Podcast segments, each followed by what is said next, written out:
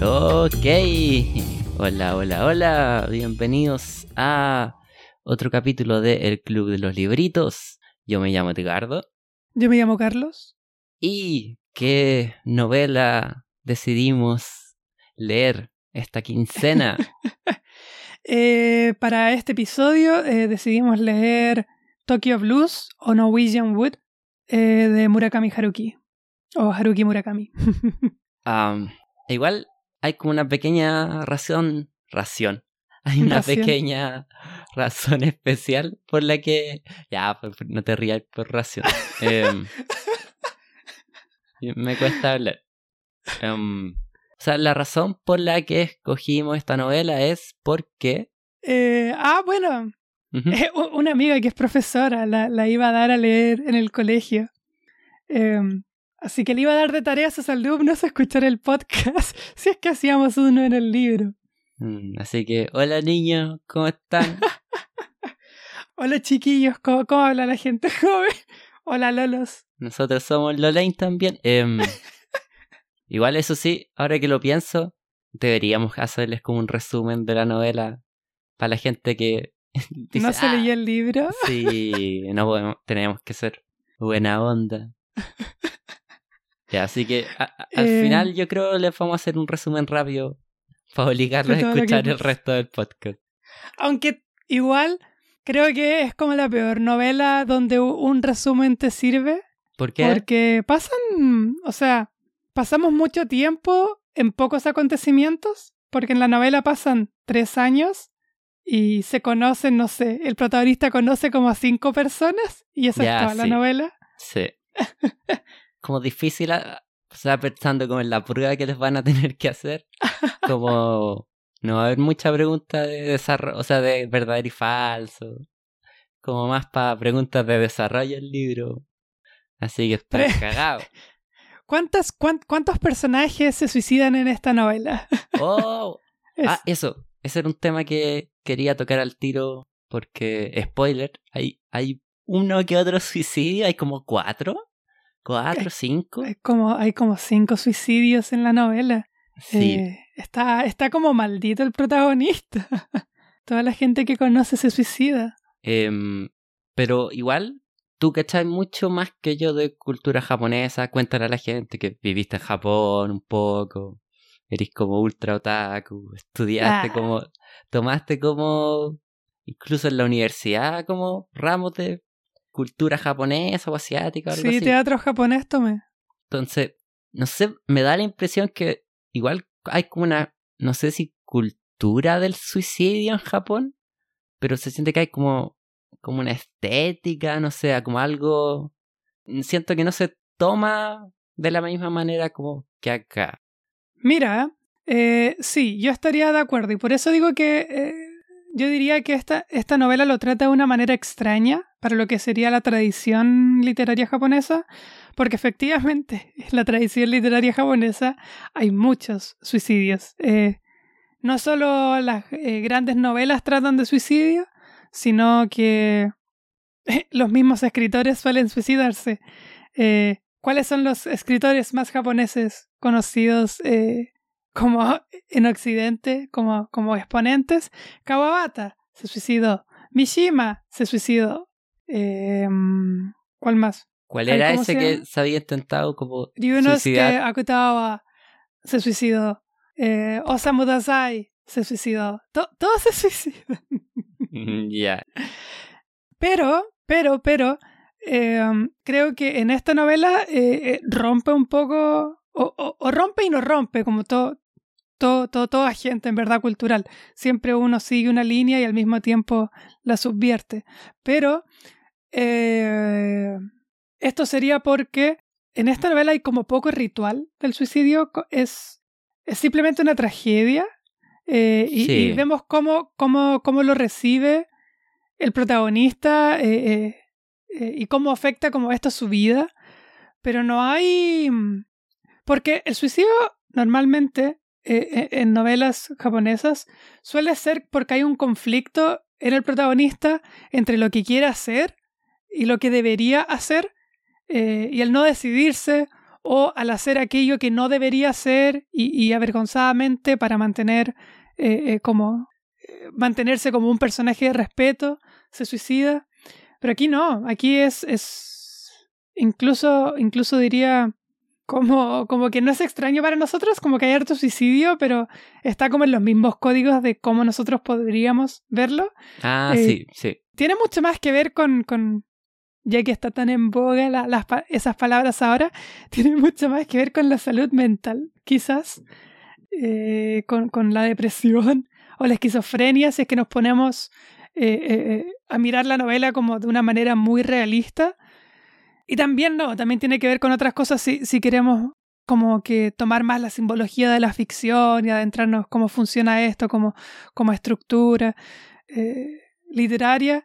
Y es como la, sería más como, como, como resultado de esta idea como de Wittgenstein, de la imposibilidad de la comunicación y, estar atrapado como en uno mismo, atrapado como en, el propio eh, yo, sin capaz de eh, nunca establecer como una relación social correcta, porque cuando uno dice las cosas en verdad no quiere decir las cosas que quiere decir, por tanto cualquier conversación se vuelve falsa. Y frente a esta imposibilidad como que se sufre y los personajes se suicidan. Em, entonces, creo que no tiene mucho que ver como con lo que normalmente vemos, eh, vemos como el suicidio en Japón. No sé, para Osamu Dazai normalmente el suicidio es como una cosa bien dramática, o sea, si me pongo como en su propia historia y un poco lo que escribe, eh, él se tira un río, como que amarrado junto con su amante, eh, todo como es muy dramático. Mishima se hace, se hace el seppuku, se hace el harakiri, eh, en un golpe de estado que da. Es, muy extraño. Un, un, escritor ultra famoso que da un golpe de estado eh, muy literario porque no tenía ninguna razón de, de, triunfar, como que era una derrota prevista. Ya. Pero, pero se suicida. Eh, es todo muy dramático. En esta novela como que hay muy poco dramatismo con el suicidio. Sí, no, no, no se siente como una visión romántica del suicidio para nada. Porque igual, o sea, tú también, este capítulo va a ser como yo preguntándote cosas a ti. O sea, si todos los capítulos que hay tú con el más como culto en este capítulo va a ser como eso, la máxima expresión.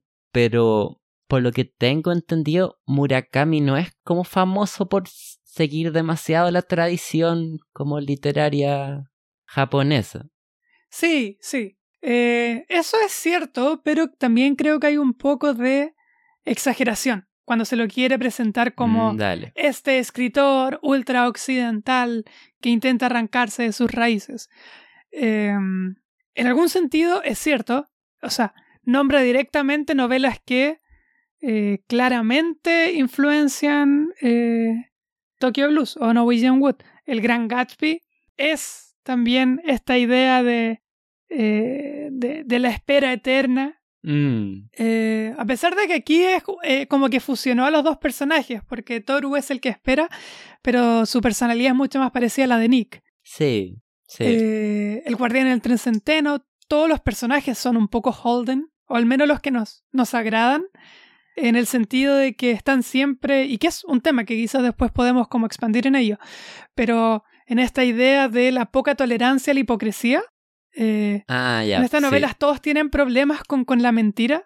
Eh, y también podemos expandir después eh, cómo esto confluye con el momento histórico en el que está ocurriendo, que es en el 68, 69, que es la explosión estudiantil, igual que en las otras novelas que hemos leído, como em, en la saga napolitana, como que pasa en una época parecida. Sí, igual hay un detalle que, hablando de eso, que aquí hay una versión, pero cero, cero como a favor de, los movimientos estudiantiles. Como Exacto. No es como, ya, por ejemplo, hay otros libros en que como que de a poco los personajes se van desilusionando con eso, pero aquí desde el principio es como, ah, todo esto son unos como mentirosos, unos hipócritas que ahora porque les conviene como pajotearse mina, hacen la revolución, pero apenas salgan de la U van a buscarse una pega en una empresa, empezar a usar terno y buscar una esposa. Sí. Eh, es muy, sí, hay, hay, hay cero romanticismo y hay cero esperanza en las Sí. posibilidades de, de- de esa revolución. Y que tiene que ver con toda la experiencia, bueno, y así nos vamos a, a- dirigir ahí. Después quizás retomamos lo de si es tan occidental o no. Pero em, Japón tuvo una, un movimiento estudiantil gigantesco, pero eh, ahora e- es, raro pensarlo porque ahora es todo lo contrario, como que hay una juventud hiper despo- despolitizada. eh, los movimientos estudiantiles son casi nulos, pero en los 60, el 68 hasta finales de los 70 eh, fue gigantesco. Incluso tuvo mo- movimientos terroristas revolucionarios grandes. Eh, estuvo, de hecho, yo estoy un poco obsesionado con ellos. Pero, por ejemplo, hubieron grupos como la Armada o el Ejército Rojo japonés que se fue a Palestina a ayudar a los palestinos a pelear contra Israel. Y que, y que termina de una de, una de las maneras más atroces posibles. En un momento como un grupo de, eh, de sectarios izquierdosos. em. Se van como a unas montañas como para entrenar a- y usar armas porque habían asaltado unas eh, como comisarías y se robaron un montón de armas. Pero en sus procesos como de autocrítica se empiezan a atacar entre sí, se terminan matando unos a otros y los que logran arrancar están como cuatro días en una casa que se toman peleando con los policías, disparando desde las ventanas. Ah. Secuestraron eh, un montón de aviones.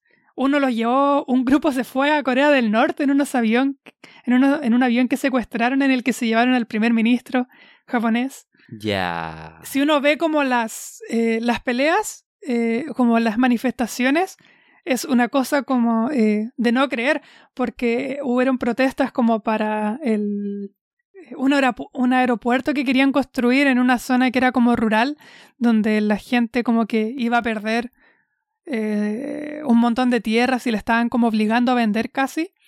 Entonces el movimiento estudiantil como que se au- eh, eh, aupó con, con estos grupos rurales y construyeron una especie, construyeron como castillos casi para que no los policías no pudieran entrar y eran batallas campales con ellos. Al final igual perdieron. Eh, pero eh, la tristeza y la tragedia de este grupo estudiantil es que siendo así de gigante, no se logró casi nada. Eh, Oh. todas las cosas por las que pelearon como que fallaron. Pelearon porque no se firmara el tratado de cooperación internacional con Estados Unidos para que no pudieran pasar como eh, para que porque en, Japón hay bases estadounidenses, entonces lo que no querían es que desde, desde bases japonesas fueran aviones a bombardear Vietnam. Eh, igual construyeron el aeropuerto, igual firmaron el tratado. No lograron desmantelar el complejo eh, estudiantil eh, que está muy apegado a las grandes empresas, que está muy apegado a los grandes capitales japoneses, que estuvieron muy apegados a los personajes del momento imperialista eh, japonés. Entonces, Oh, qué pena. eh, se falló en casi en todo. Y eh, no solo eso, sino que algo que le, que, que le pasa a Murakami y que se repite en casi todas sus novelas como personaje villanesco, ¿Ya? eh, personaje como adversario casi, es como el del ejecutivo, como el del hombre de negocios, como que lo aborrece, eh, como el, el, el oficinista. Como que no hay nada más que desagrade a Murakami que el oficinista, el que fue a trabajar a estas grandes empresas, justamente porque todos estos revolucionarios apenas salieron de la universidad, si es que no se volvieron terroristas, eh, rápidamente empezaron a trabajar para Mitsubishi, para Canon, para todas estas grandes empresas y, y se cortaron el pelo como, como cualquier eh, hombre asalariado, como esta imagen del salaryman japonés, que todos se visten igual, usan el mismo maletín, como que trabaja horas extras sin recibir una paga. Eh, entonces, de hecho lo dice Ah, creo que en esta novela, pero en otras novelas como que expande más en ello. Como que la hipocresía de estos revolucionarios que apenas salieron de la universidad, se cortaron el pelo y se pusieron el traje y fueron a buscar trabajo, eh, hizo que despreciara todo este... eh, como este Movimiento. movimiento universitario. mm. O sea, si mal no recuerdo, eh, Watanabe, al, bueno, al final, al principio, él se convierte en un ejecutivo. Eh, ¿O la no? verdad no lo sabemos O sea, porque no queda él, claro, pero no está queda como en un claro. viaje de negocios. y según yo diría que no tanto porque mm, cuenta que tiene como 38 años al principio y va y viaja a Alemania y después recuerda que no sé, hace como a los 30 años va- viajó como a Italia a, a- a entrevistar como un artista. ¿Verdad? Sí. Sí, Entonces pareciera ser que es como es como un periodista, sí, como que hace sí, crónicas o reportajes. sí, sí, Y sí. que tiene sentido porque em, muchos de sus otros protagonistas en otras novelas tienen trabajos parecidos. O son traductores, o trabajan como para revistas, eh, como eh, buscando como este es el restaurante más no sé qué cosa. Ya. Muchos son traductores, como que muchos de sus protagonistas son traductores.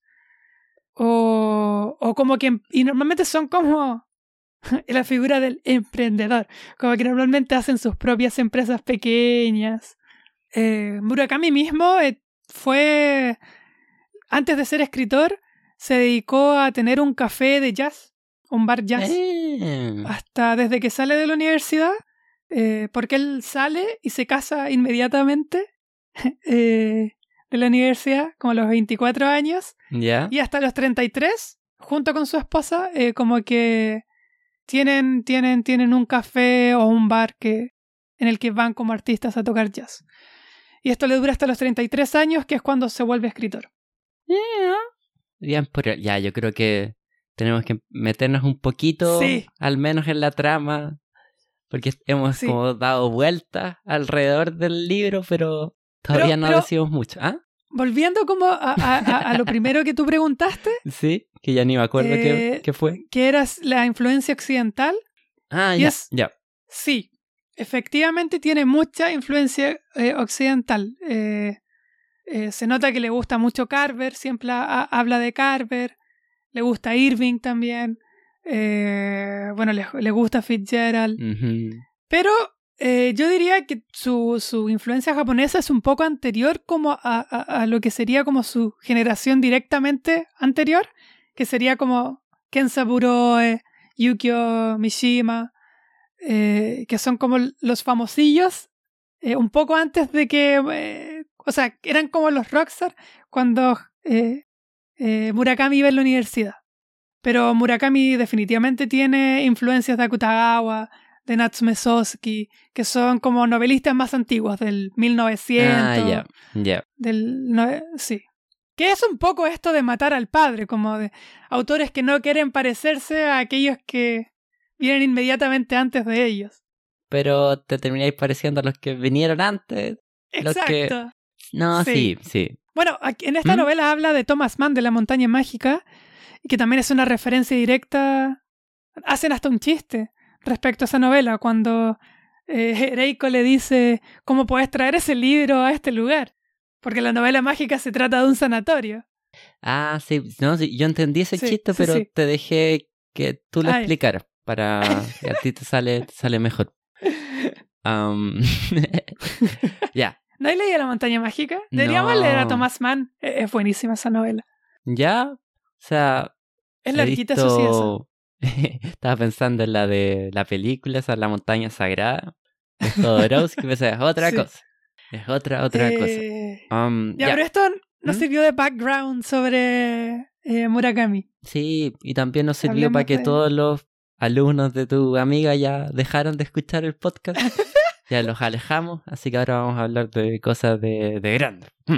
Nosotros que somos De adultos, adultos totalmente maduros, Sí. que tenemos nuestra vida resuelta. Ya, entonces, mm, ¿tú cómo lo definirías? Yo diría, porque esta novela podría ser una novela de amor, Sí. pero también es como una esta típica novela de como lo que en inglés De- como coming of age. Sí. Eh, novela de aprendizaje de super. Sí. Creo que, ah, creo que así se traduce un poco. Normalmente tiene como esta palabra en alemán.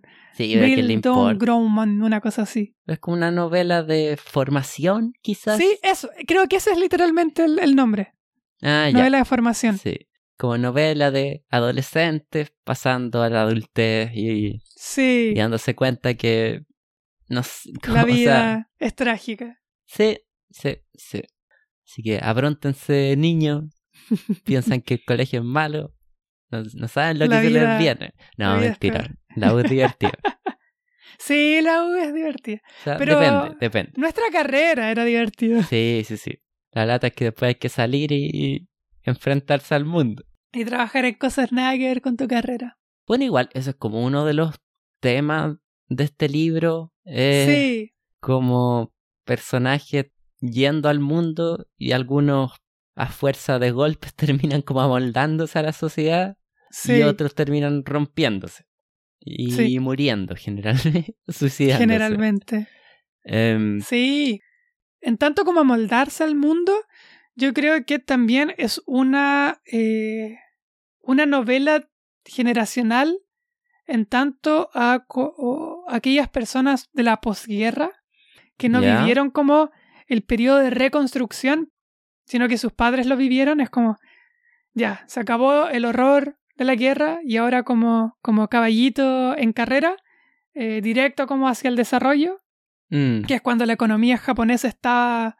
eh, todos creían que, iba a se- que se iba a comer al mundo porque siendo como una, una economía devastada en el 45, eh, en los años 70 se transformó casi en la segunda, y en un momento en la segunda, no estoy seguro de qué año exactamente, pero se volvió la segunda economía más grande del mundo, eh, mm, superando a Inglaterra, superando, o sea, eh, él estaba pisando los talones de Estados Unidos.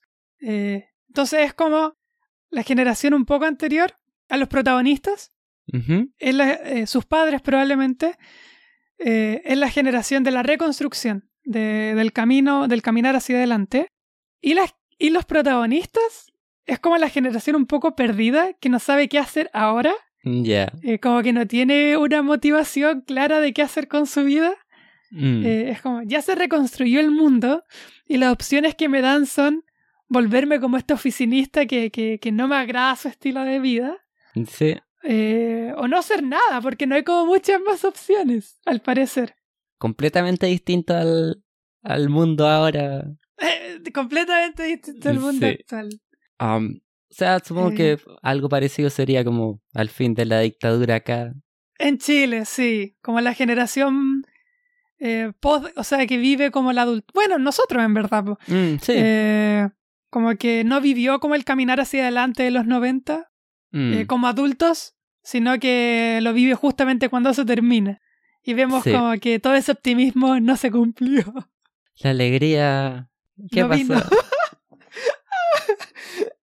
sí, Eh. igual estaba pensando que, a pesar que podría decirse que es como sobre la ansiedad de vivir como en este mundo ultracapitalista, pero tampoco es un tema que se tome tan directamente.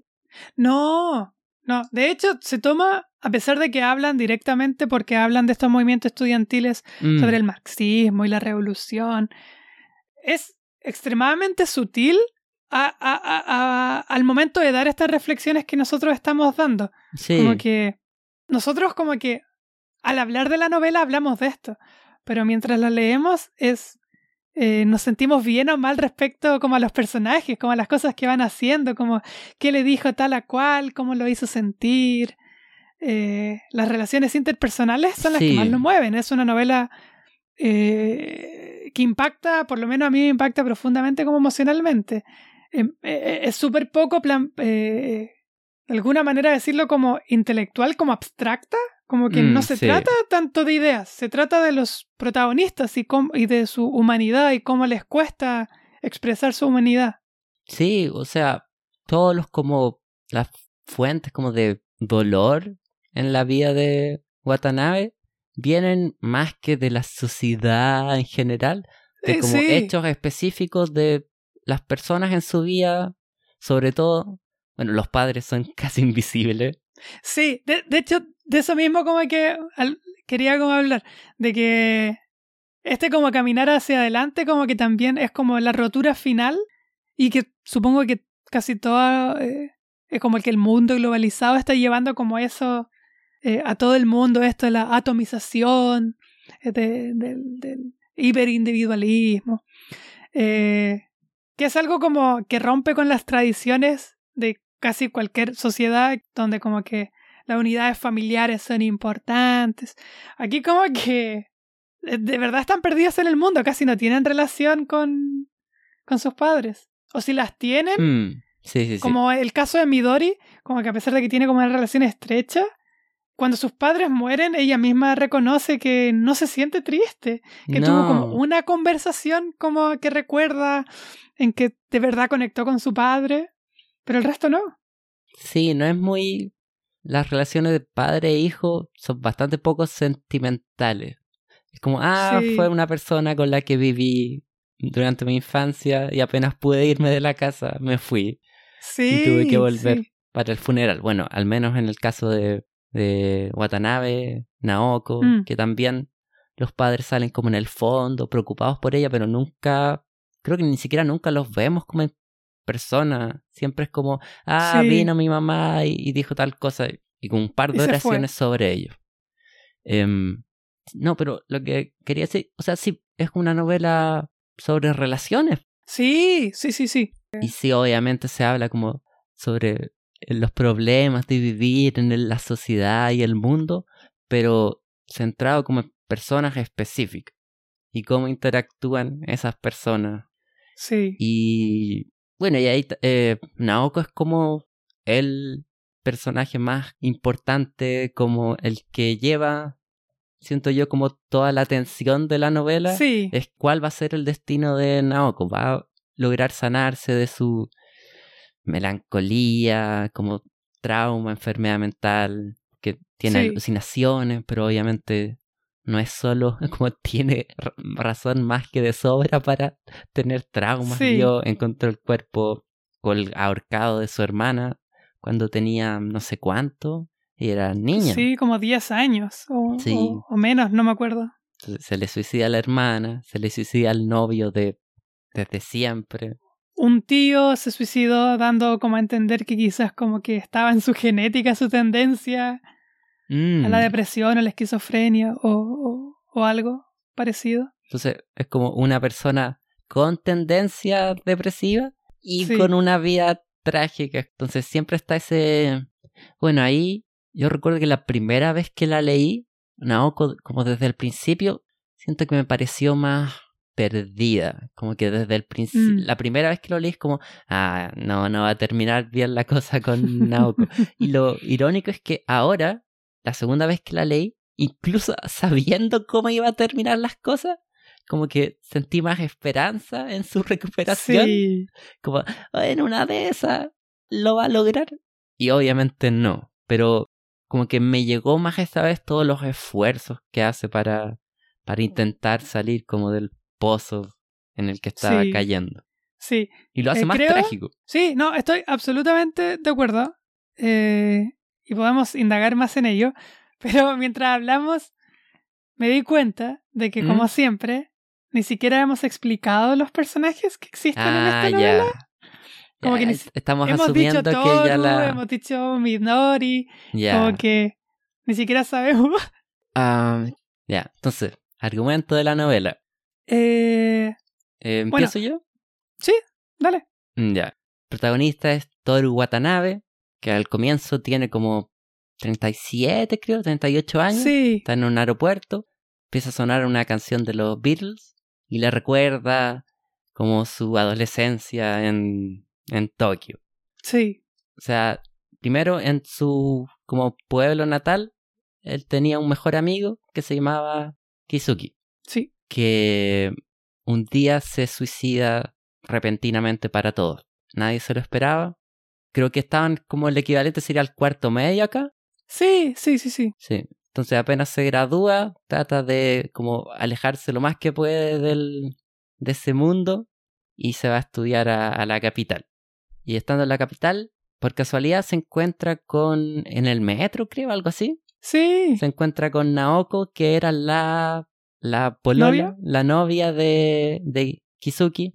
Y durante su infancia siempre como pasaban tiempo los tres juntos, pero eh, Kizuki era como el, el vínculo que los unía a los dos. Como que eh, Watanabe y Naoko nunca como que hablaban cuando quedaban solos. Siempre era Kizuki el que como que los unía, el que llevaba la, Sí. la conversación. Y como que empiezan a caminar y se va enamorando Watanabe. ¿Y qué pasa, Carlos? Bueno, no, ahí em- empieza. mm, eh, no sé si, si contar como toda la historia linealmente. No, no, no. Pero, pero eso como que desata eh, eh, el resto de los acontecimientos. Naoko, que es... Toru se, se, se enamora de Naoko, cada vez le gusta más. Eh, están como un año simplemente saliendo y caminando eh, los días, eh, eh, el fin de semana, los días domingos. Eh, hasta que para su cumpleaños número 20, Naoko lleva a Watanabe a su departamento y empieza a hablar mucho, le cuenta como cosas de las cuales no habían hablado antes, les cuenta prácticamente toda su vida desde que era pequeña. Eh, empieza a llorar. Ahí es cuando le cuenta lo del suicidio de la hermana, que no me acuerdo bien. Sí, creo que ahí es cuando... O creo que no. La verdad Creo que no, es no- no- después. Sí, creo que es después. No estoy completamente seguro. Pero el punto es que eh, tiene sexo con Naoko. eh, Era la primera vez de, de Era la ella. primera vez, lo cual a él le sorprende porque había sido novio de Kizuki por mucho tiempo y ella desaparece. Sí. Y después Toru eh, conoce que obviamente igual él como que sabía que la salud mental de ella no era muy estable y que se fue como a un... No es un manicomio, pero es como un, como un sanatorio, Sanatorio. en las montañas donde es como un lugar de retiro como Sí. espiritual, psicológico, una mezcla. Y que es extremadamente idílico, es como Sí. una especie de pequeño paraíso. Tienen sus propias casitas, como que Sí. cultivan sus propios, su comida. Es como una vida pastoral, idílica, Bucólica. Pero obviamente con el... O sea, siempre, a pesar de que es como el lugar perfecto, siempre está como la amenaza que es como una ilusión Sí, porque tarde o temprano se supone que deberían volver al mundo real. real, entre comillas. Entre comillas. Sí. Sí, mientras contaban la historia, ¿Mm? Es gracioso, porque efectivamente como aquí, esa es la historia linealmente, pero es raro como contarla así, porque Sí. es casi como que no tuviera nada que ver con la novela. Contar el argumento como punto por punto, como que es- me suena como extraño, Sí. Eh, porque eh, lo que hace un poco Murakami, aquí en términos más formales, es algo de seguir como esta lógica de algo que en Japón se llamaba como la novela del yo, que ¿Ya? es cuando normalmente parte la novela diciendo eh, estoy escribiendo esta historia para o para que la lean otros o como a veces ponían como para que otros no cometan los errores que yo cometí o para hacer confesiones respecto a mi vida casi siempre es como un, un poco autobiográfico como si fuera una autobiografía. Y efectivamente eso, eso es. Eh, todo lo que está escrito como que a un nivel formal literario es como el protagonista ya grande escribiendo este, este libro, eh, describiendo como qué es lo que ocurre. Normalmente, como los- el patrón que sigue es ser extremadamente descriptivo respecto a los lugares. Te cuenta el porte de las ventanas, de qué color son, La comida que la comieron. comida, eh, la ropa, eh, es, es muy Sí. descriptivo. Y después son muchos diálogos, como que ese es su... como el modus operandi. Hay muchos diálogos en la novela. Sí. Ah, bueno, y hablemos de Midori, que es el otro gran personaje. Sí. Pero Midori aparece bastante después, eso es No, interesante porque pasan muchas cosas entre medio eh, y por eso es raro como contar la historia linealmente. Como el, el principio, el, primer- el principio se encarga de sus relaciones con Nagasawa y con, y con Tropa de Asalto. sí. Ah, sí, se llaman en inglés o en Así japonés. lo ponen en inglés, sí.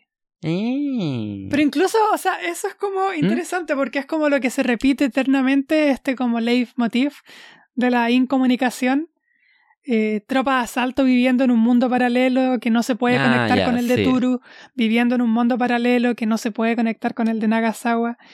Eh, y, y los tres, como separándose del resto, aunque probablemente si examináramos la vida del resto, ellos se Sí. sentirían un poco parecidos. Sí. Como que todos creen ser los especiales. Exacto. que es otro leitmotiv, que los personajes se dicen unos a otros, o eres muy, extraño como hablas, o nunca eh, estás muy loco, o no, como que tu cabeza no anda bien. Mm. Y es como, si todos son así, quizás ninguno es tan así.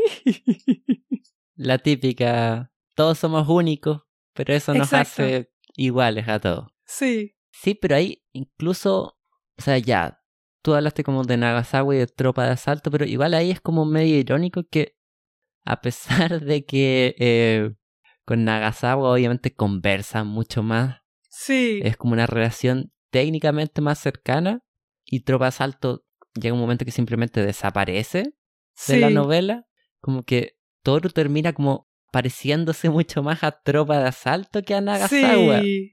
Sí. Al principio lo toma como, ah, este loco, pero se va encariñando con él y se va dando cuenta que como, ah, prefiero ser este tipo de persona que, que este otro.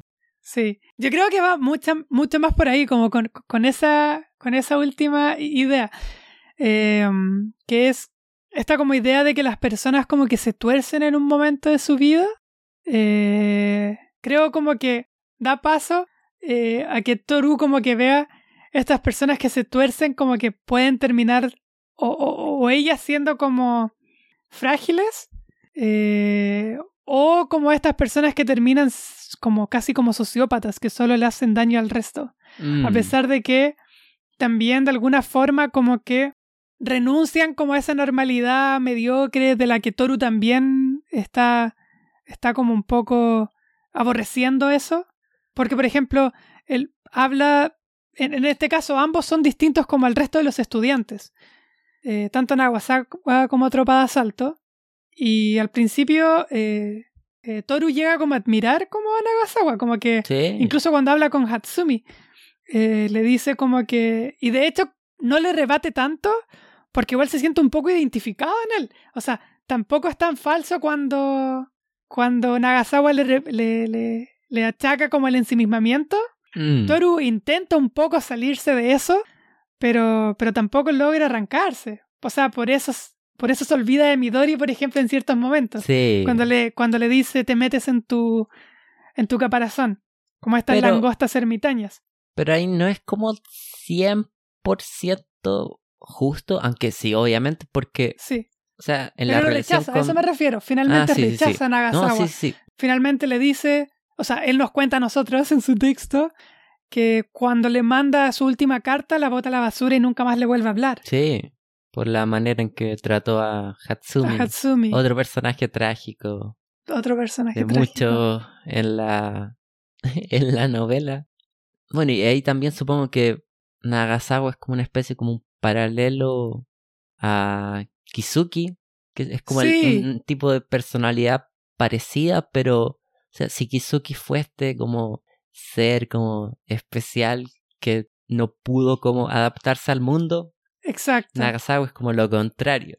Es Pudo el- adaptarse demasiado al mundo. Sí, o que sabe cómo manipular el sistema a, s- A a su beneficio. Sí, sí, sí, sí. Y que termina, o sea, los dos terminan dañando como a, a las personas a su alrededor, pero en el caso de Nagasawa es como mucho más cruel la manera, Sí, porque es un personaje como en, dentro, se, a pesar de que podríamos como ponerlo técnicamente con un inadaptado, en verdad, no, no. es como sabemos que va a tener éxito en su vida, pero como que desprecia como el sistema, como la mano que le da de comer, una, Sí, una cosa así. sí.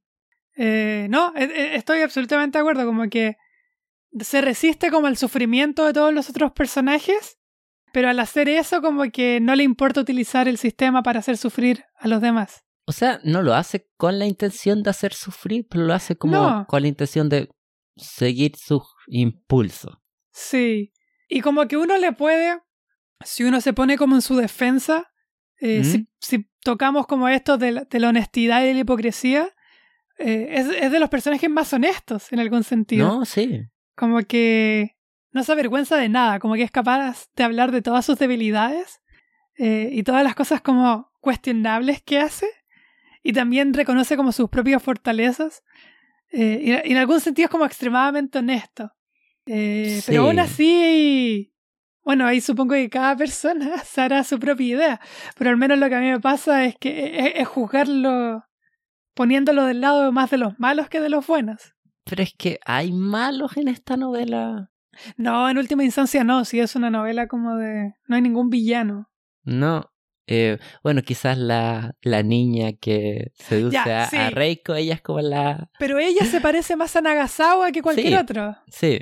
Pero, pero la misma Reiko dice que si ella no hubiera sido su víctima, también hubiera sufrido por ella, que ella también en algún sentido tenía... Tuvo mala suerte de ser como la que le llamó la atención.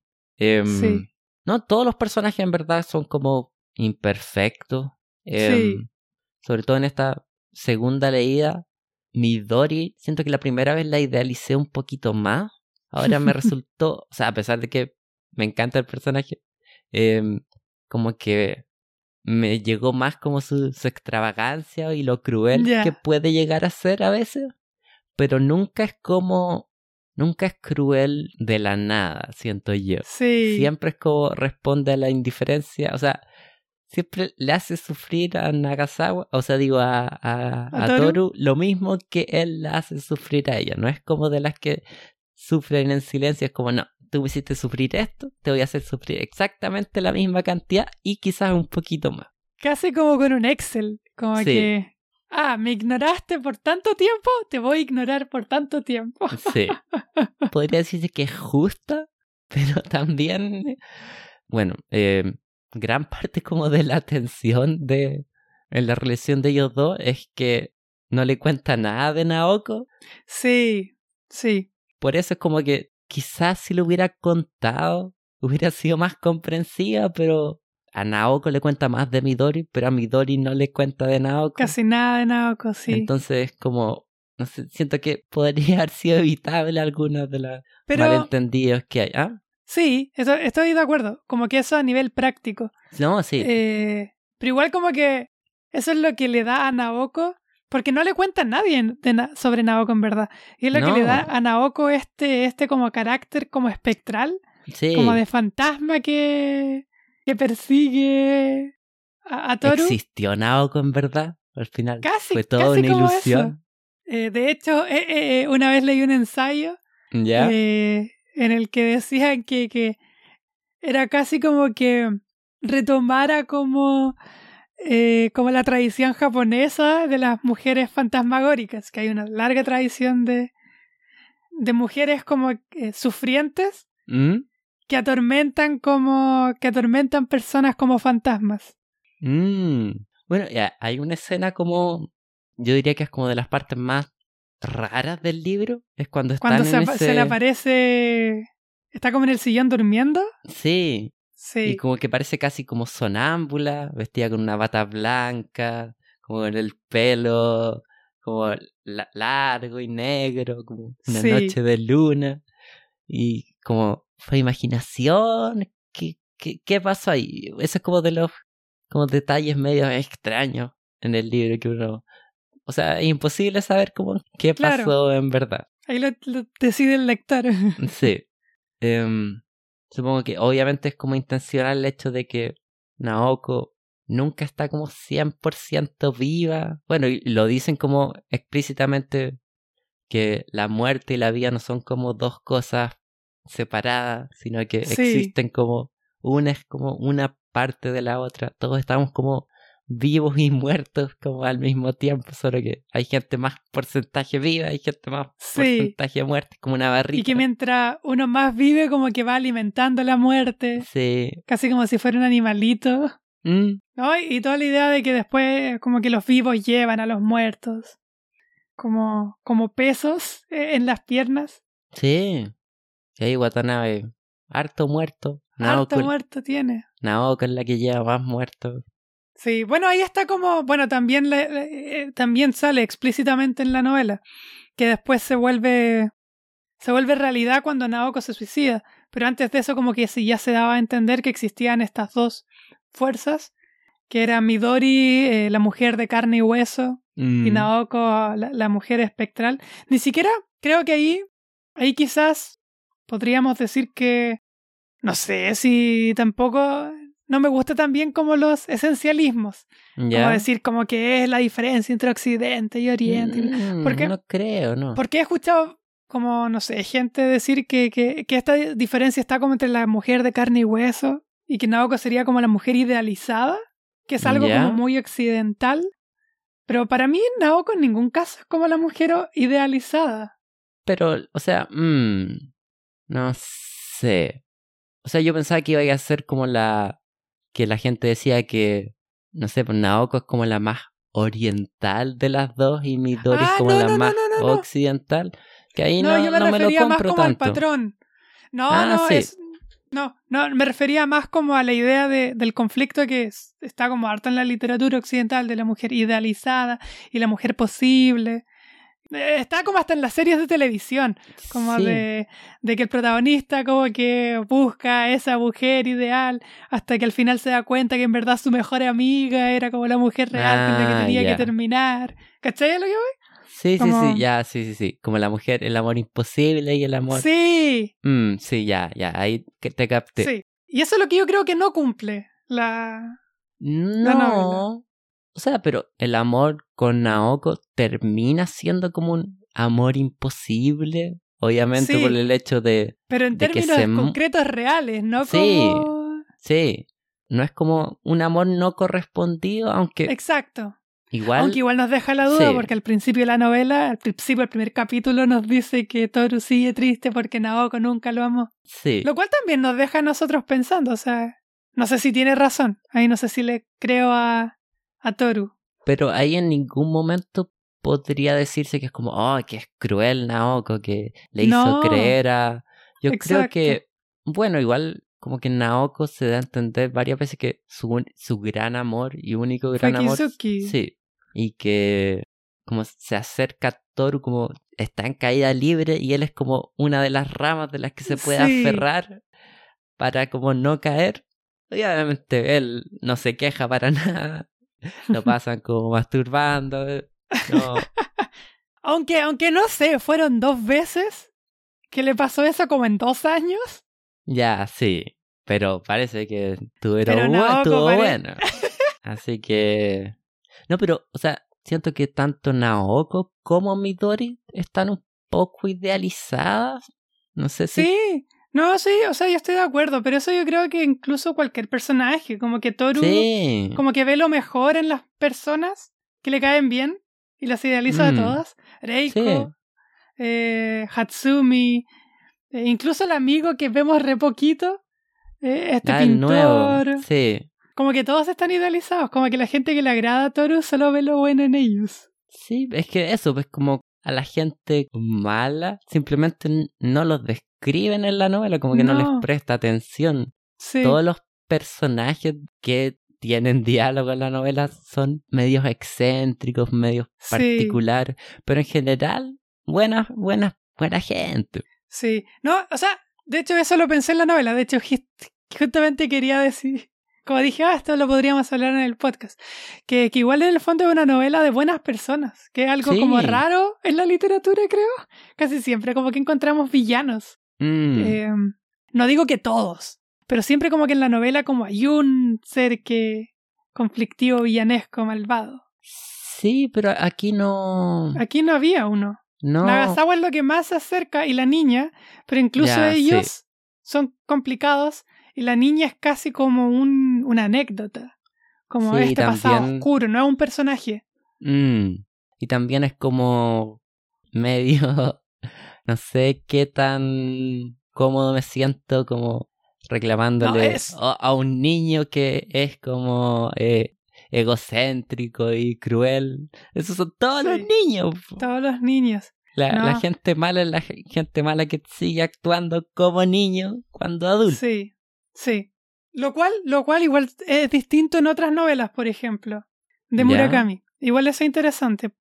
Porque aquí como que están como solapados estos potenciales villanos. Mm, Que uno ya lo nombré, que es como esta idea de- del oficinista. Siempre como que los oficinistas son personajes malos en las novelas de Murakami. Siempre son como perversos, como que les gusta hacer daño. Eh, eh, Siempre como que, como que duda de la gente como respetable y normal. Es como casi siempre es como un cuarentón eh, que le fue bien como en la empresa y gana dinero, pero que, no sé, tiene un defecto eh, respecto a la crueldad como importante. Mm, Yeah. O esa es como una posibilidad de, del mal. Y el, el otro posibilidad del mal son como estos agentes como de ultraderecha que viven como en las sombras, que también Mm, están en la novela, pero muy poquito. Sí, no. Pero que no están aleatoriamente, a eso me refiero, que está dentro del mundo de Murakami, como que es importante. Eh, Sí, pero en esta novela todo eso es como no. más en el fondo. Sí, porque... Pero, pero igual lo habla, a eso me refiero. Sí, sí, sí. Eh, Por ejemplo, al principio de la novela habla de que él vive como en una hostal muy extraña, porque pareciera que los que financian son como agentes Sí, ultranacionalistas, Sí, como que suben la bandera y cantan el himno. Cuando describe como al, al director de, de los dormitorios, eh, lo describe de una manera que hace sentido respecto como a esta coherencia eh, literaria en, en su obra, que es como las personas que eh, sienten placer al como controlar, controlar información. Ah, ya, sí. ¿Cómo decirlo? Son como jefes, pero de un pedazo chiquitito de mundo. sí, Como sí, una crueldad patética. Sí, Como yo soy rey de, de este, como estas 10 piezas. Sí, aquí se hace lo que yo digo. Pero siempre es como. O sea, todas esas escenas son como muy mínimas. Sí, muy mínimas. Y de hecho es, es hasta chistoso porque a veces como que vemos las consecuencias, pero no nos cuentan qué pasó. Que es que, por ejemplo, Torus eh, está siempre como en conflicto con sus compañeros. Como en un momento eh, se pelean, en un momento como que están a punto de pelearse. ¿Verdad? Y asumimos que tienen que ver con ellos y que Nagasawa los salva, pero... Pero no nos cuentan qué pasó. No, nunca dan mucho detalle. Y cuando como el clima político ya más al final se pone en verdad como tenso, Se va. simplemente se va. Y Sí. no volvemos a escuchar nada más del, del asunto. Entonces Sí. igual ahí, no sé, pues yo creo que como que confía sobre todo más como al, al público japonés que entiende más entiende. o menos el clima político. Es como, No, no, y, sé, pues y una nota- novela... mm, mucho esto de que se, como detalles que se escapan, como que, como no se no menciona mucho aquí en Saburo Oe, que es como otro escritor que habla también de esto mismo, que ganó el premio Nobel japonés, que siempre tiene conflictos también con la, ult- el ultranacionalismo japonés. Sí.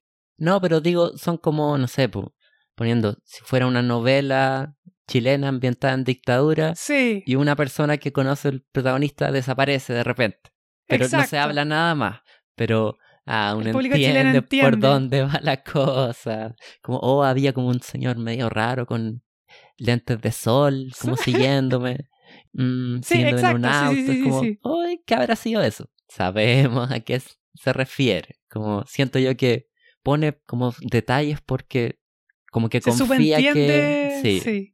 Bueno, y no lo detalla más porque tampoco es como el, el centro como de la novela, sí. que es la relación como de Toru con, con Naoko. Con el- Midori y con sí, Naoko. mm, con las mujeres. en- Eh, en con las mujeres vida. en general, sí. Eh, y con la posibilidad, que yo creo que eso es esencialmente el tema de la novela, como con, con la posibilidad de comunicarse. Por eso como que hablé de Wittgenstein al principio, que también lo hablamos como en, en la universidad, No, sí. eh, de estas como de esta, supongo que calza en el periodo como postmodernista de la literatura, que uno de los temas esenciales es como la posibilidad de la comunicación o la imposibilidad de la comunicación o de las Mm. relaciones humanas. Sí. Bueno, y en esta sería como más como más acotada a las relaciones como románticas, Sí, pero es como el hecho de que es peor, como estar solo o mal acompañado. No sé, o sea, sería Sí. como una simplificación muy grande, Sí. pero es como sí, porque ese mal acompañado es como el conflicto del erizo. Sí, Es como- por eso, eso.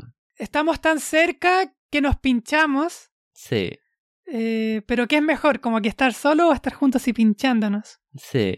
¿Qué daña más, la soledad o Exacto. el daño que se causa la gente una a otra al convivir? No, sí. Eh, Sí. Sí, igual eso es chistoso porque, bueno, es lo que también dijimos. esto de que la novela es como de personas buenas, que es como, incluso en esta novela, que es el mejor de los casos, con gente que es buena, como que las relaciones sociales son difíciles. sí, pero igual el final podríamos tomarlo como medio feliz. Optimista, termina como sí. optimista, termina con una nota positiva. Obviamente quedan como espacios en blanco que no sabemos si cuánto duró o si es que todavía continúa Sí. la relación con Midori. No sabemos qué pasó con Reiko, si es que logró adaptarse de nuevo a la sociedad o terminó matándose también. Como quedan estos, como estas dudas, pero terminan como intentándolo. Ese es como la, el heroísmo de Sí. intentarlo al menos. Como al menos dimos la lucha. Como puede que Ah. hayamos perdido, pero. Sí. pero luchamos. ¿Mm? Esta era la idea que también se me ocurrió mientras la leía. Que en ese sentido sí es como norteamericana. En el sentido del, de la idea de self-reliance. Ah, ya, ya, sí. Como de emersoniano, como de Emerson. Que es como Mm. esta idea de seguir para adelante. El ser humano que es capaz de confrontar los problemas con estoicismo. Como el estoicismo moderno. Sí, Como de controlar las pasiones y no sucumbir. Sí, bueno, igual eso también está como ligado al capitalismo que es Sí, como sí. cada uno es como dueño de su propio destino. Como pero la gran mentira. Sí. Bueno, igual ahí no no sé cómo en la sociedad japonesa antes de que empezara como a entrar toda la como en lo de la globalización y todo eso, qué tan individualista era, porque a mí la impresión que me da como que siempre era sentado como en el cómo puedo ayudar yo como a, la, a Sí. la sociedad, no sé. No, pero sí, o sea, estoy de acuerdo. Pero eso también es como un- una fantasía un- de un No, pasado obvio, ficticio. obvio. Pero por una razón específica. Me refiero a que gran parte de la impresión y que ellos mismos tienen de sí mismos, ¿Mm? y probablemente a nosotros quizás son como cosas que uno no ve de, de su... Es difícil ver su propia circunstancia. Quizás como que a Chile alguien podría hacer un análisis interesante parecido. Pero es como que eh, en la época Meiji, que es cuando Japón se abre al mundo por primera vez, el 1800 algo, ¿Mm? como que se vuelve ultra eh, occidental en algún sentido, pero para no ser lo mismo que aquel que me, me humilló y me obligó a abrir mis puertas, como que inventa un pasado ficticio. Porque, Ah, por ejemplo, esta idea de que el emperador es un dios, eh, o sea, siempre estuvo presente, pero, por ejemplo, por la mayor parte de la historia japonesa, el emperador no tenía poder, no tenía poder real.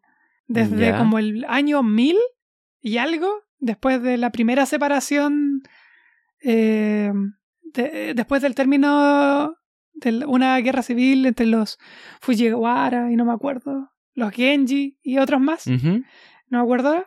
em, es cuando toman como que lo, empiezan como esta idea de los shogunes, esta idea de los señores de la guerra, que es como típico del Japón antiguo, y ahí el emperador pierde casi todo el poder, se vuelve una figura religiosa. Ya. Y bueno, y, pasan muchas cosas, distintas épocas, distintos, por ejemplo, llegan distintos budismos, como que es súper distinto eh, el Japón del norte, el Japón del sur, Okinawa todavía no es parte del Japón, Hokkaido es como nuestra Araucanía en algún sentido, porque ahí es donde vivían los Ainus, que tenían, eran como autóctonos, tenían otro idioma. Eh, y llega la época Meiji, que es cuando se occidentaliza y empiezan a usar como armas occidentales, armas de fuego importantes. Y se inventan este, esta idea del samurái y del honor, y que no existían tanto en el Japón tradicional. Mm. Entonces, ese pasado eh, es un pasado imaginario. Es, es interesante porque en las épocas pasadas el mundo era distinto, pero ese pasado que recuerdas como con nostalgia nunca existió. Mm, Pero eso es como toda sociedad tiene que inventarse a sí misma hasta cierto punto. O sea, yo creo que sí, pero creo como que ahí hay eh, como que una diferencia importante en aquellas que fueron imperialistas y aquellas que no. ah, ya. Sí, sí, sí. Eh, y Japón pasó por las dos fases. Eh, pero sí me refiero como que esa como individualización, como que es particularísima del capitalismo globalista o, o de la globalización como normal de todos los países. En ese sentido como que a veces como que se hace Japón como que una cosa rara especial, pero en el fondo son las mismas cosas que están pasando en casi todo el mundo. Bueno, esa es una de las razones por la que uno se puede sentir identificado. Sí. Ah, pues harto por esta novela. Todos somos humanos, como que Sí. no hay tantos problemas. O sea, todos compartimos las mismas ansiedades como existenciales, solo cambian como los detalles Sí. alrededor, pero al menos en esta son ultra como contemporáneos las problemáticas. Sí. Como que no hay nada que alguien no pueda entender. Sí. Como, Sí, no hay que eh, ser eso japonés para entenderla. Em, ya se me olvidó que Eh, no, cómo es que eso la como que conversación. partió como eh, lo de individualista, Ah, que- sí. como que si perdieron ese individualismo, o sea, como que si perdieron como esa comunidad de grupo, Mm, eh, o sea, yo diría que sí, pero como que hay que irse muy atrás para entender cómo, cómo era quizás Japón antes de... Ya. Porque hay que entender eh, que el, el- el último periodo de Japón es como muy interesante, porque pasó por muchas fases en muy poco tiempo, como que Japón estuvo como separado del mundo por 200 años, como que los shogunes decidieron, eh, decidieron como ya, después de que se unifica Japón, entre comillas se unifica, que es como Mm. el Japón central, decide, no vamos a, a- a tener más extranjeros por mucho, eh, por mucho tiempo, como que nos separamos del mundo. Y por Ya. 200 años casi no tuvieron contacto. Y de repente llegan los gringos y los gringos como que los obligan a abrir los puertos. Entonces, rápidamente como que Japón se tiene que modernizar, aprender como... O sea, Japón termina su época feudal como en el 1850. Como que se tuvo que modernizar en muy poco tiempo y después de eso se vuelve imperialista, eh, empezó como a colonizar a todos sus vecinos. Mm, Después es una colonia de. se transforma en una colonia de Estados Unidos. Y del año 45 hasta el mil. hasta, el- hasta los años 80, que es cuando empieza el estancamiento de la economía japonesa, es como el hipercapitalismo en su máxima expresión. mm, Entonces, ya. Como que algunas cosas las vemos como cosas que pasan en todo el mundo, pero un poco más exageradas porque pasaron en muy poco tiempo. Mm, Como que Japón se tuvo que hiperindustrializar como, como economía capitalista en el año 45 ya, eh, porque, porque Tokio era, después de la guerra, se le describe eh, como dos metros de cenizas. Oh, Si los bombardeos eh, incendiarios como que tenían a Japón hecho, hecho literalmente dos metros de cenizas. Mira. Buena. Entonces como... Sí, bueno, entonces, ¿a qué voy con esto? ya. Entonces como que todas estas ideas de hiperindividualismo, de la atomización, de los problemas como de- intergeneracionales, como que yo diría que los vemos un poquito más marcados, eh, pero son como una trend universal, como que le va a llegar a, a todos. Sí, no. em, pero es como que todo el mundo ahora. Sí, es que es la conclusión lógica problemas- de ser una colonia norteamericana, pues si no, Estados Unidos tomó control absoluto de Japón eh, hasta el 50 y algo, no me acuerdo de la, de la fecha específica, y le reestructuró todo, le escribió la constitución. Por eso no es tan diferente como al conflicto estadounidense, por ejemplo. Sí, Ah. sí, le armó, le armó todo de nuevo, como que ahora ustedes son el Estados Unidos de Oriente. Mira tú.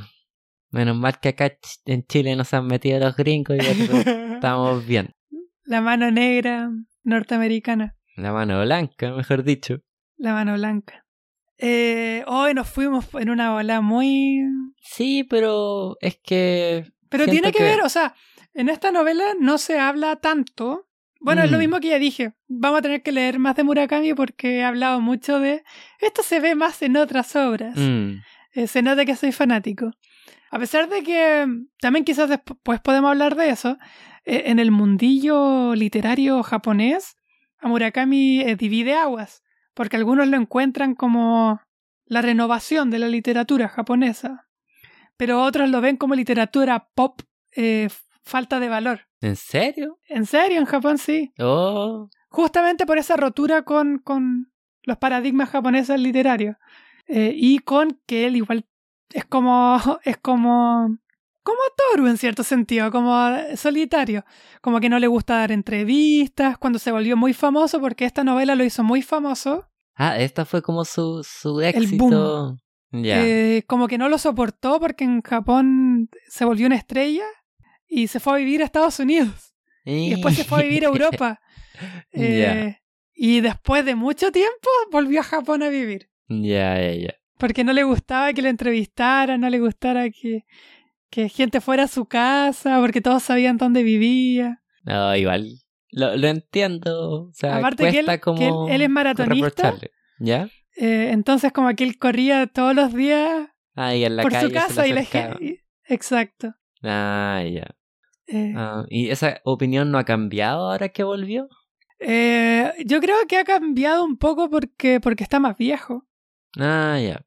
Porque ¿cuánto Este- tenía cuando escribía esto? Como 30, 40 por ahí. Debe haber tenido como 40, porque él empezó a escribir a los 33 y ahí él escribe eh, como cuatro novelas, más o menos, que están más o menos pegadas, que normalmente se dice que es como una trilogía, pero es como trilogía más una extra, Mm, ¿Ya? que es como la trilogía de la rata, eh, que lo vuelve un poco famoso, que esas igual son bien norteamericanas, como que se nota la influencia estadounidense. Mm. Y después eh, escribe esta novela, eh, que es como un experimento porque ya no es tan posmo, porque la otra igual era un poco más posmo. Por ejemplo, hay una escena donde, una novela donde la conversación más dramática es con el protagonista hablando con una máquina de pinball. Eh, y después, con esta novela explota y después empieza a escribir como puras cosas extrañas. Pero que Empiezan a tomar cosas como del pasado japonés. De hecho, muchos dicen que es como una vuelta al Japón porque reflexiona sobre el Japón de la guerra. Porque aparte que el papá peleó en la guerra. De hecho, una vez Mm. cuenta que él se sintió como muy aliviado de que su papá, a pesar de ir a Manchuria, como que en los archivos oficiales de él, como ¿Mm? que nunca estuvo en los lugares donde se cometieron las atrocidades de la guerra. Ah, ya. Y el papá era profesor de literatura japonesa. Ahí también el conflicto de matar al padre. No voy a hacer lo mismo que tú. Mm. Ah, pero, o sea, esta posmoderna, posmoderna tampoco No, se siente. nada. O sea, quizás No. las ansiedades son Sí. posmodernas, pero en términos de forma, no demasiado. No. No, sí, es súper como normalita. El- Sí, pero bien escrita. eh, y no, y, y me encanta. Es muy buena. Y, y es raro porque es su única novela así. Eh, todas sus otras novelas son raras. Eh, Pues igual debe ser como, como una introducción como media eh, Sí. engañosa, quizás a la hora de, de Murakami. A pesar de que cosas ¿Mm? como muy presentes y por eso es interesante como leer varias cosas. Por ejemplo, siempre hay mujeres misteriosas que aparecen y desaparecen. Siempre hay pozos. Eh, Una novela, una de sus escenas más importantes es cuando un protagonista se mete en un pozo y se empieza a llenar de agua. Spoiler. Spoiler. Ah, Pero bueno. Eh, No, no, no se me ocurre qué, sí. qué otro tema podríamos tocar. Sí, igual como que hablamos un poco de todos los personajes, no nos profundizamos, pero esperamos que ustedes lean, le- lean la novela. Sí, no, Eh, eh, y aparte son, o sea, hablamos harto de Nagasawa, de Sí. Naoko. Midori tampoco no la hemos tocado demasiado, pero No. Ni siquiera, ni siquiera Naoko, como que no hemos hablado tanto. Pero es Como de que todo lo esa que es como, hacen. pero es como la gracia del libro, Sí, siento sí. yo, pues sería como tratar de explicar un chiste. Sí. Y todos los personajes están llenos de ternura, como que eso me gusta en la novela.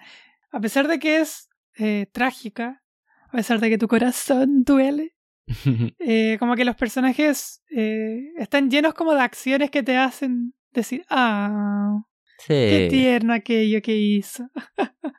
Ya, yo creo que Sí, está, ya ya, murió la, la conversación y les pido perdón niños que tuvieron que escucharnos divagando por hora y media. ¿Qué les van a, qué van a poder sacar de, de de esto? esto. Ah, Que lean la novela, porque la novela es buena y es facilísima de leer. Como que si hay una novela fácil de leer, creo que es esta. Sí. O sea, recuerden la primera vez que la leí, el primer capítulo es como, ah, ya no me ap- capturó del todo, pero una vez como que empieza la historia, como ya en el segundo, tercero, es como, ah, al tiro me metí. Sí. Pero ¿A como mí? que, ¿Mm? Sí, dale, dale. Ah, ya sí. Que ahora que hablamos quizás qué cosas que no nos gustan. Em, algo que a mí siempre me causa conflicto, pero creo que algo que me causa conflicto en general con la literatura japonesa, porque quizás Mm, como que siguen otro, como cosas que a nosotros nos dan vergüenza ajena, a ellos no, porque son culturas distintas. Siento como que a veces los diálogos son demasiado como dramáticos. Ah, ya. Pero es que ahí puede que sea la traducción también, o- Sí. Porque en, japonés, yo no sé japonés, Claro, ¿Las claro. leído en japonés? O... No, no, es que leer es distinto a hablar. Ah. Son demasiados caracteres. Em, a ver, ¿qué otra? Pero aparte de eso, como que no encuentro que una novela sin muchas falencias. No. Como que la cantidad como de páginas que tiene es como exacta casi, como que no es ni más ni menos. Sí, de hecho, yo hubiera como aguantado algunas páginas más. Me Sí. pilló como de, de sorpresa, el- a pesar de que la había leído ya. Me pilló como de sorpresa al final, como, ah, ok. No, Hubiera y al podido- final la última Sí, termina escena bien. es espectacular. Bueno, y todo como el periodo final, que es como un cierre. Sí. Es súper bueno. Y- Igual es eso interesante. No, no- creo que no has visto la película. Y tiene una película, eh, ¿Ya? Tokyo Blues. Que obviamente que si no has visto, no has leído el libro, como que la película no es tan buena. Porque se ven las escenas, pero no conversan tanto los personajes. Entonces, ¿qué sentido tiene? No puedes Sí. poner un libro de 300 páginas de diálogo en, un, en una película. Pero, por ejemplo, siento que la película es mucho más trágica que el libro. A pesar de que el libro es trágico, está lleno de humor. Sí. Eh, la escena con Reiko, por ejemplo, con Reiko, en la novela, eh, es chistosa y es como eh, un- una buena manera como de terminar ese ciclo. ya. Pero en el libro como que aparecen unos violines, o sea, en la película, unos violines terribles que te hacen como estar extremadamente ansioso y como que todo parece ultra lúgubre. Oh, Es, es raro. como que el tono es distinto. Sí. Y Mira. todo, y todo, y todo es más, es menos gracioso. La novela creo que está llena de, de, de cosas chistosas. Sí, o sea, Reiko es chistosa, Midori es chistosa, ultra excéntrica. Sí. Eh, No, sí, Midori, Midori me encanta. Eh, habíamos hablado de esto de, que yo prefiero Naoko Naoko, o Team o Midori. Team- Pero, o sea, si no estuviera Naoko, es obvio que Midori me fascinaría. Solamente porque Naoko. Sí, igual ahí supongo que Midori cae un poco como en el estereotipo de la mujer, como excéntrica, como media Sí. loca. Pero no sé, al menos siento que dentro de ese como estereotipo es como de las versiones más como detalladas que he Sí. leído yo, que no es como una versión Sí. que me haga como me ofenda Claro. en ese sentido. Eh, Y Rey, no, ahora soy más Team Reiko yo que... Reiko. Sí, es que. Reiko, Reiko es lo mejor también. Sí. Eh, no, bueno, es que todos los personajes tienen como detalles que los hacen entrañables. Sí. Tropa de asalto. Sí. Y también ahí es como... ¿Por ¿Qué desapareció ahí? Tropa de Sí. Por favor, que no se haya suicidado. y la- no, o sea, los trajes como que él está como cumpliendo su sueño de Sí. eh, aprender a dibujar mapitas y... O sea, si es que no está ahí es porque no está estudiando, lo que significa que no cumplió Sí. como su misión, lo que quería hacer con su vida. Entonces, como a pesar de que no se dice nada, nada bueno puede haber salido de, de eso. Oh, No, pero. Y la escena final es preciosa cuando. Sí. O sea, la última vez que lo vemos, que es cuando le da esta luciérnaga. Como, También. Watanabe, puedes darle esto a, a tu novia o a una chica que te guste, no me acuerdo qué le dice. Que era tartamudo también. Sí, era tartamudo. Sí, pues no, y ahí, ahí es- es como todo el- toda la metáfora de la luciérnaga que tiene una luz pequeñita. Me recordó al final de True Detective, cuando vienen al cielo Mm, Ya, sí. y dicen al principio era todo oscuridad, pero ahora hay estrellas, así que yo digo que la luz va ganando. O sea, igual, supongo que a alguien, esos detallitos, como el de la lucierna, que igual es como, no es una imagen muy oh, Sí. innovadora, o como, qué sé yo, los, los árboles, las lunas, son todas como eh, imágenes ultra conocidas, pero no, por alguna razón, no se siente como cliché. Sí. Sí, a mí tampoco, pero yo creo que también es porque estoy un poco acostumbrado Mm, Eh, en el sentido de que, otra vez, en la literatura japonesa, como que algo así como un tropo literario, algo que todas las novelas hacen, y esta también, y como que es casi una obligación, es que le ponen una atención especial a las estaciones del año. Ah, ya, sí. Entonces, cada vez que cambia una estación, como que tienen que hablar de la estación, no pueden no hablar de la estación del Mm, año. Ya. Como que, de hecho, toda la poesía japonesa, como que, por ejemplo, no sé, el haiku, tienen un término específico para decir cuál es la palabra que denota la estación del año. Y si no la tienen, es como un mal haiku. Como que tienen que darse a entender en el haiku, en alguna palabra, en qué estación del año fue escrito. Ya. Bueno, y obviamente las estaciones son como un reflejo del estado interior de los personajes. Pero eso es como eh, literatura, pues, así sí. funciona. O sea, no es obviamente no es obligación, pero tampoco es como mal automáticamente porque se, se, existen es por algo. Y si son usados bien, como esos recursos, no hay problema. Y en esto están usados bien, siento yo. Siento yo. Sí, yo también bastante buena la novela. Igual, o sea, obra maestra, como que no me. Es como de esas novelas más. Si que la tiramos como el, en el espectro, ¿verdad? De gran novela como ultra mm. ambiciosa y novela como más chiquitita. Esta está más inclinada al lado de la novela chiquitita. Sí. Y, eso probablemente lo diría el mismo Murakami, si él siempre se refiere a esta novela como un experimento. Ah, ya. Eh, que le salió bien, como que dijo, ah, voy a intentar escribir una novela normal. Como que eso es como que lo que él dice. Él es chistoso, igual para sus respuestas, porque bueno, se nota que él se siente demasiado toru, como que todos sus protagonistas son muy parecidos. Y ya como estas respuestas de, de persona que, como que quitándose aires, da respuestas sencillas. Y dice, sí, decía como, eh, intenté escribir como una novela eh, con personas normales como desafío. Y escribí esto. Esto que sacó su explicación de toda la novela. Ah, ya. Igual ahí. Entonces, eso podría ser como un pequeño detalle si es que tomamos como, oh, Toro es como la figura del autor. Ahí podríamos decir que ya es como, no sé, pues todos le dicen a Toro, ay, qué buena persona eres tú. Sí. Gente como tú es la que vale la pena. Y ahí podríamos como, ya, como podría ser un poco engreído, pero podría ser mucho peor, siento yo. Como no es un como un santo Toru, pero. No, no, mm. y eso me gusta, o sea, de que como que intenta ser buena persona. Sí. Eh, y, y, a veces fracasa y reconoce que fracasa. Como que intenta enmendar cosas. A veces falla enmendando, pero no importa. Bueno, eso es como el self-reliance. Como de seguir para adelante. Sí. Ya. Ya, sí, sí ya. Yo creo que es suficiente. Hablemos. Lánguido. pero, pero leer la novela a mí me encanta. Yo la he leído un montón de veces, pero hace tiempo que no la leía. Es cortita, así que se lee, se lee rápido. Sí, sí. Después vamos a leer La crónica del pájaro. Ah, o sea, no es la próxima, el podcast, pero próxima novela quiero leer que leamos esa. Que esa es como bien distinta y va a ser interesante de comparar.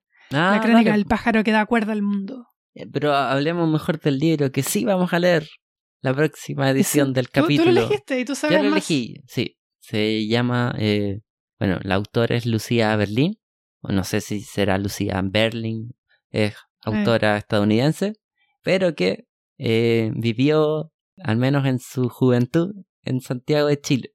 Entonces vamos a leer de ella una colección de cuentos, que yo sepa, solo escribió cuentos, igual murió más o menos joven y como en la, ¿cómo decirlo?